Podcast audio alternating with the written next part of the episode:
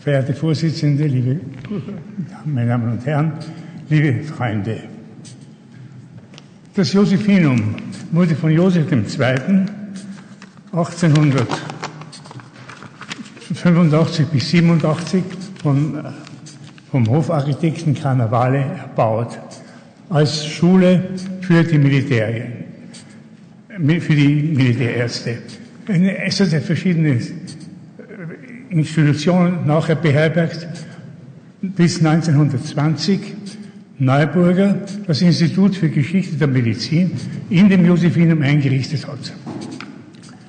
1996 hat Hans Reuter, ein Urologe aus Stuttgart, einen Großteil seiner Endoskopiesammlung, es war von die, dem Institut als Dauerleihgabe zur Verfügung gestellt. Es sind ca. 1800 Objekte von diesen, die anderen viele Objekte von Hans Reuter sind in Peking gelandet, ein Teil in Amerika und ein Teil hat er in Stuttgart gelassen.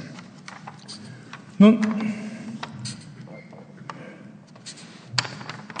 nun war die große Frage, diese, das Institut für Geschichte und Medizin hat dann, das heißt die Universität, hat, weil das Pharmakognostische Institut ausgezogen ist, mehrere Räume diesem Museum zur Verfügung gestellt. Entschuldigung, ich muss kein besser reden. So, jetzt geht's leichter. Zur Verfügung gestellt. Bitte das, das erste Tier. Das Josephinum kennen Sie ja, in der Währungsstraße 25. Und das nächste, da sehen Sie jetzt diese, die, die, einen ausgeräumten Saal. Es war hier das Pharmakognostische Institut und die Universität hat nur den, das Ausräumen dieser, dieser, Säule, dieser Säle bezahlt und dann den Einbau einer Zwischendecke. Hier sehen Sie ein, diese, diese 210 Laden einer Kompaktanlage, die 600 Euro Schilling, 600.000 Schilling gekostet hat und die uns die Nationalbank gestiftet hat. Und Sie sehen hier ein Instrument neben dem anderen liegend wie ein Familiengruft. Liegen da hier also tausend, hunderte Instrumente, jedes, jedes mit einer Nummer versehen, jedes sofort greifbar. Diese, diese Zwischendecke, die eingezogen worden ist, ist mit einer Stiege, über eine Stiege erreichbar. Und oben haben wir ein Sekretariat eingerichtet und links davon eine Bibliothek. Die Reutersche Endoskopie-Bibliothek umfasst etwa etwas über 3000 Objekte. Sie ist aufgenommen worden und ist im Rahmen der, der Medizinischen Universitätsbibliothek jederzeit abrufbar. Hier ist ein, ein Blick in die Bibliothek.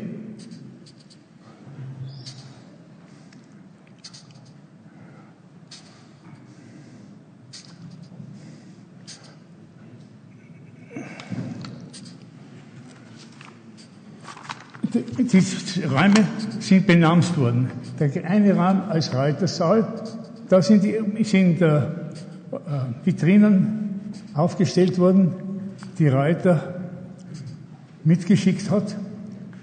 Der andere Saal, der erste Saal, äh, vor allem diese, diese Saal enthält nur Gastroenterologie, Pulm, äh, Bronchoskopie, Arthroskopie, dann hier, sind Instrumente für Hirnoperation, für Laparoskopie. Wir haben, als, wir haben eine, eine Gesellschaft gegründet, die Nizza Leiter Forschungsgesellschaft für Endoskopie. Und die gibt also jetzt verschiedene Bücher heraus. Wir, wir veranstalten Kongresse, Symposien. Wir sind bei allen internationalen, bei allen Kongressen der, Internation, der EAU mit einer Ausstellung vertreten, ebenso beim Kongress der Deutschen Gesellschaft für Urologie. Neben diesen Mitteilungen geben wir Bücher heraus, Folder. Und sehen Sie zum Beispiel hier ein urologisches Ding, ja ganz interessant, mit, mit einem Ich weiß das sind lauter junge Leute, ich weiß nicht, ob Sie die Alten noch den Klinger kennen, den berühmten. Also sagt nichts, sagt ihm nichts mehr. Also gut. Das ist ein, eine, ein Blick in die Ambulanz der Poliklinik im Jahr 1907.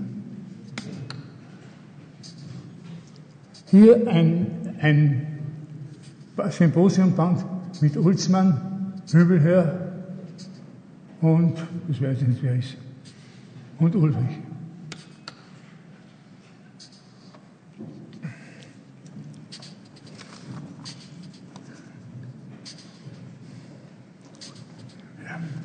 Nun, die, die, Medizin ist bekanntlich ein neugieriger Beruf. Das heißt, alle Leute seit Jahrtausenden wollen, alle Ärzte und die irgendwo hineinschauen. Schon die alten Perser haben Röhren gemacht, wo sie in die Scheide schauen konnten. Die Römer hatten schon ein Spekulum. So ist ein, der Abguss eines Spekulums zu sehen, das in, in Pompeji ausgegraben worden ist. Dieses Spekulum schaut sehr ähnlich aus wie die Spekula aus dem 18. Jahrhundert. Nun ist Bozzini, ein Frankfurter Urologe, hat als erstes diesen, seinen Lichtleiter konstruiert und vorgestellt. Er hat dazu verwendet eine Kerze und ein Spiegelsystem und gleichzeitig konnte er durch eine zweite Röhre schauen. Es war aber nur möglich, eine Rektoskopie, eine Kol äh, Rektoskopie, eine Scheiden schauen und vielleicht etwas in die Uretra. Nun, die Puccini, dieses Originalinstrument, ist gestohlen worden nach dem ersten Krieg, nach dem letzten Krieg, ist in Amerika wieder aufgetaucht und die amerikanische Gesellschaft für Chirurgie hat über den Rainer Engel dann dem Institut dieses Instrument, das also das kostbarste ist, das wir haben, wieder zurückgestellt. Dozent Fixler hat über dieses Buch sehr viel gearbeitet, Bücher geschrieben und dieses Instrument ist dann in Vergessenheit gekommen. Das war 1806. Es war dann, bitte, da ist, noch, da ist das Kästchen, in dem das äh, Instrument nach Wien gebracht worden ist.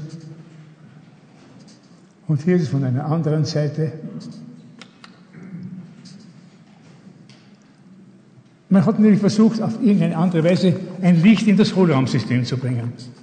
Das war das Schwierigste. Und da, so sind in Grünfeld, der hat versucht, mit einem Spiegel und einer Petroleumlampe in die Uretra zu schauen.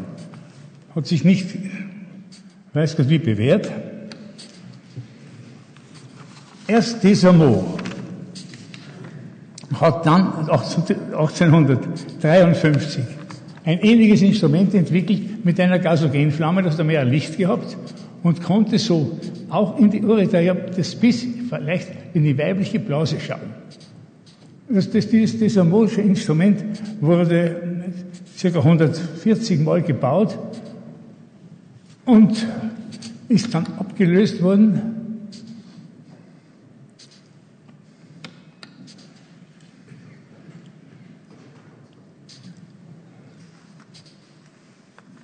Das sind sie abgelöst worden von den Platindrahtinstrumenten. Da sehen Sie hier den Beginn eines, das ist ein Autograph von, vom Leiter, von Nitze, der, der 17, Entschuldigen Sie, der 1700, 1879 dieses Instrument in Wien als erstes vorgestellt hat. Er war der, der die eigentlich die Zystoskopie gegründet hat.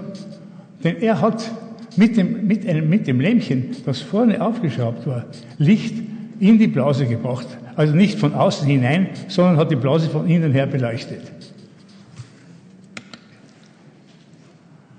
1908 schon sehen Sie hier ein Phantom.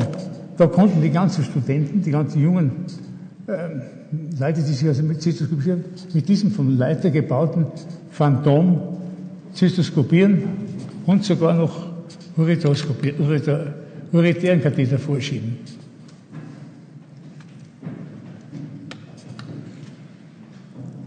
Und da ist es also dieses berühmte Platindrahtinstrument. Sie sehen zwei ein Einlass für kaltes Wasser, ein Wasserabfluss. Das Instrument ist so heiß geworden, dass, dass man eine eigene Spülung und einen eigenen Apparat für die Spannungen in der Elektrizität verwenden musste. Es ist sehr viel verwendet worden, konnte sich aber letztlich auch nicht durchsetzen.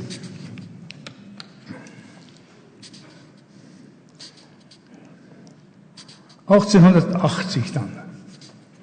Da sehen Sie verschiedene Instrumente.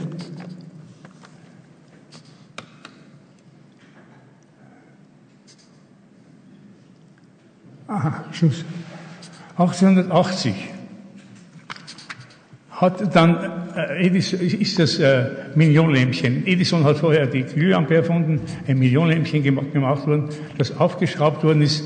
Und dieses Millionlämpchen hat dann eben zur, äh, zur, zur absoluten äh, Verbreitung des Instrumentes gesucht. In Wien hat gelebt der Leiter. Leiter war ein genialer Mechaniker in der Marianengasse der hat sich mit, der, der Nietzsche hatte zuerst, hatte zuerst einen Herrn Deike aus Berlin als, als Mechaniker, ist dann zu Leiter gekommen. Und der Leiter hat wirklich für alle Möglichkeiten Instrumente gesagt.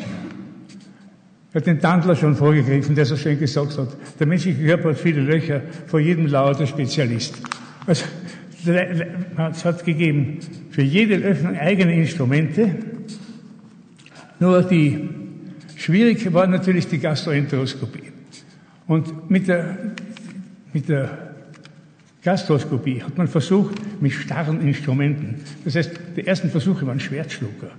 Die Schwertschlucker, ob man überhaupt in den Magen kommt mit einem Rohr. Das war aber nicht möglich, weil das Rohr zu lang, zu, zu lang war, kein Licht hineingebracht worden ist und weil so viel Speichel abgeflossen ist, dass man nichts gesehen hat.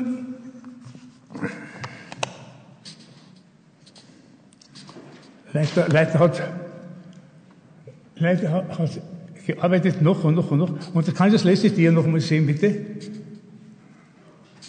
Kann ich das letzte Tier noch mal haben? Aha, nein, macht nichts. Das ist schon recht. Gut, gut recht. Macht nichts. Es wurde also, wurde dann weiterentwickelt. Sie kennen die Geschichte mit, mit Albaran. Es wurden Probe, Sammlung gemacht für Probeexzision. Die ganze Lithotripsie wurde umgestellt von blinder auf optische Lithotripsie. Es wurden Resektionsinstrumente gemacht. Es wurden die Punches beleuchtet. Es wurden Uretroskopiert. Es sind Venen, Venen, äh, Instrumente, Venen, Venen, Endoskope gebaut worden, noch und noch und noch. Sie können alle diese Instrumente im Josephinum ansehen, wenn Sie sich interessiert. Sie können mich anrufen, stehe im Telefonbuch und ich mache eine Führung und zeige Ihnen das alles. Nun, wir haben ja bis zum Jahr 62, bis zum Jahr 62 habe ich ja noch, äh, habe ja, hab ja noch mit diesem alten Instrument gearbeitet und erst Hirschowitz, erst durch die, durch Hirschowitz und Storz, die also, die besonders, äh, besonders äh, gescheit waren, sind, sind, ist die Entwicklung weitergegangen. Durch die, durch die Fieberglas, äh, Fieberglas, äh, durch das Fieberglas wurde die Gastroskopie und die, und die absolut möglich. Und Hirschwitz hat das 1957 die in die Dinge eingeführt. Nun war aber immer noch schwierig, das Licht hineinzubringen. Und das ist das große Verdienst von Storz, der mit seinem, mit seinem Lichtübertragungsapparat eben dann es möglich hat, dass über eine Glasfieberblase ein Licht in die Blase gebracht worden ist und außerdem noch die, äh, außerdem noch, noch geschaut werden konnte. Meine Damen und Herren, ich habe mich sehr beeilt, ein bisschen gekürzt die Geschichte. Ich danke Ihnen, dass Sie so aufmerksam waren. Und ich bitte Sie, wenn Sie ein Instrument in die Hand nehmen, denken Sie daran, was da an Leistung, an Geist und Materiellen und Mechanikerarbeit notwendig war. Danke.